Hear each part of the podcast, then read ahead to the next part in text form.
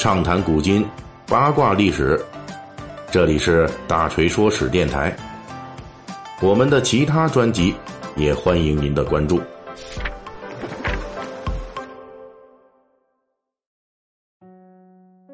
上一期咱们这大锤说史啊，给大家讲这个两千多年前咱们中国古代的先人们，那曾经普遍使用过餐叉。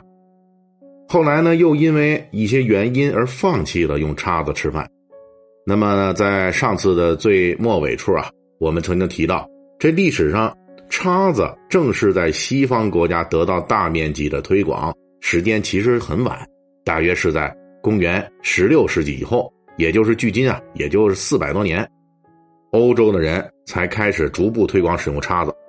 而在叉子普及之前，当时西方人吃饭主要的工具是什么呢？刀子，哎，还不如现在您看到那种，这个圆头小餐刀，小巧玲珑的，那这个基本上跟咱们那个宰人那刀子差不多啊。勺子也是他们用的，另外还一重要的工具就是咱们自己的手指头。餐叉呢，在西方国家走上餐桌，经历一段极为艰难的历史。本期我们就给大家讲讲这餐叉的这艰苦奋斗史。咱们在上一期提到过，人类最早使用餐叉的记录，一些学者认为是距今五千多年的我国青海宗日遗址发现的餐叉。此外呢，还有一些人认为是古代埃及人率先使用的餐叉。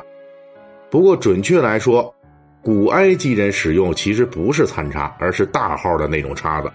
很可能是当时的厨师啊用来烧烤食物时候使用的那种炊具。在欧洲，上古状态的叉子主要是两股叉的那形状，俩齿儿，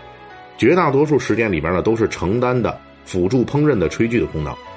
它们虽然在古希腊以及古罗马文化遗存中多次出现，但是迟迟没有走上餐桌成为正式的餐具。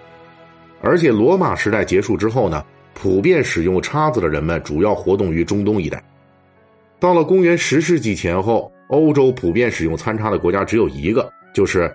离这个近东很近的这东罗马帝国，后来呢，学者们估计啊，这东罗马帝国的这种风尚很可能是受到了古代罗马以及中东的影响。但是餐叉要再往西传播使用，那就没那么容易了。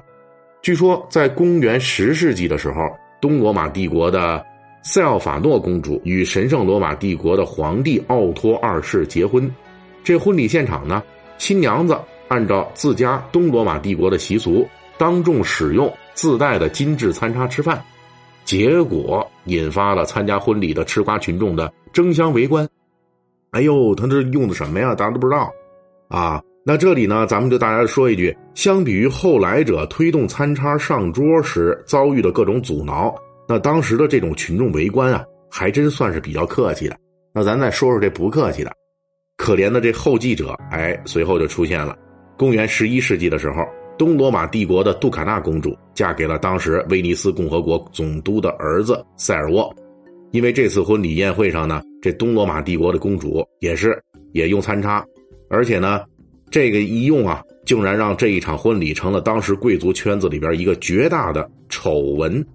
甚至被评价为史无前例的失败婚礼。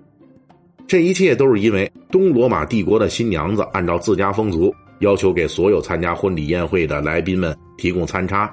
结果引发现场来宾，特别是天主教神职人员的强烈抵制。这帮神职人员啊，就慷慨激昂的表示，用手指抓着东西吃，这是天经地义的，因为上帝赐给人类手指头，就是要人用它来吃饭的。你东罗马帝国的公主竟然要求人们在吃饭的时候用人工制造的这种金属材质的餐叉。去代替手指头吃饭，这是对神灵的一个严重的侮辱，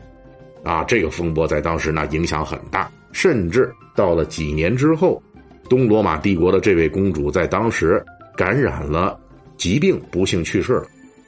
结果威尼斯当地人还有人传说呢，说这公主之所以暴毙，就是因为当初她坚持在婚礼上使用餐叉吃饭，所以触怒了神灵，导致自己受疫病而死亡。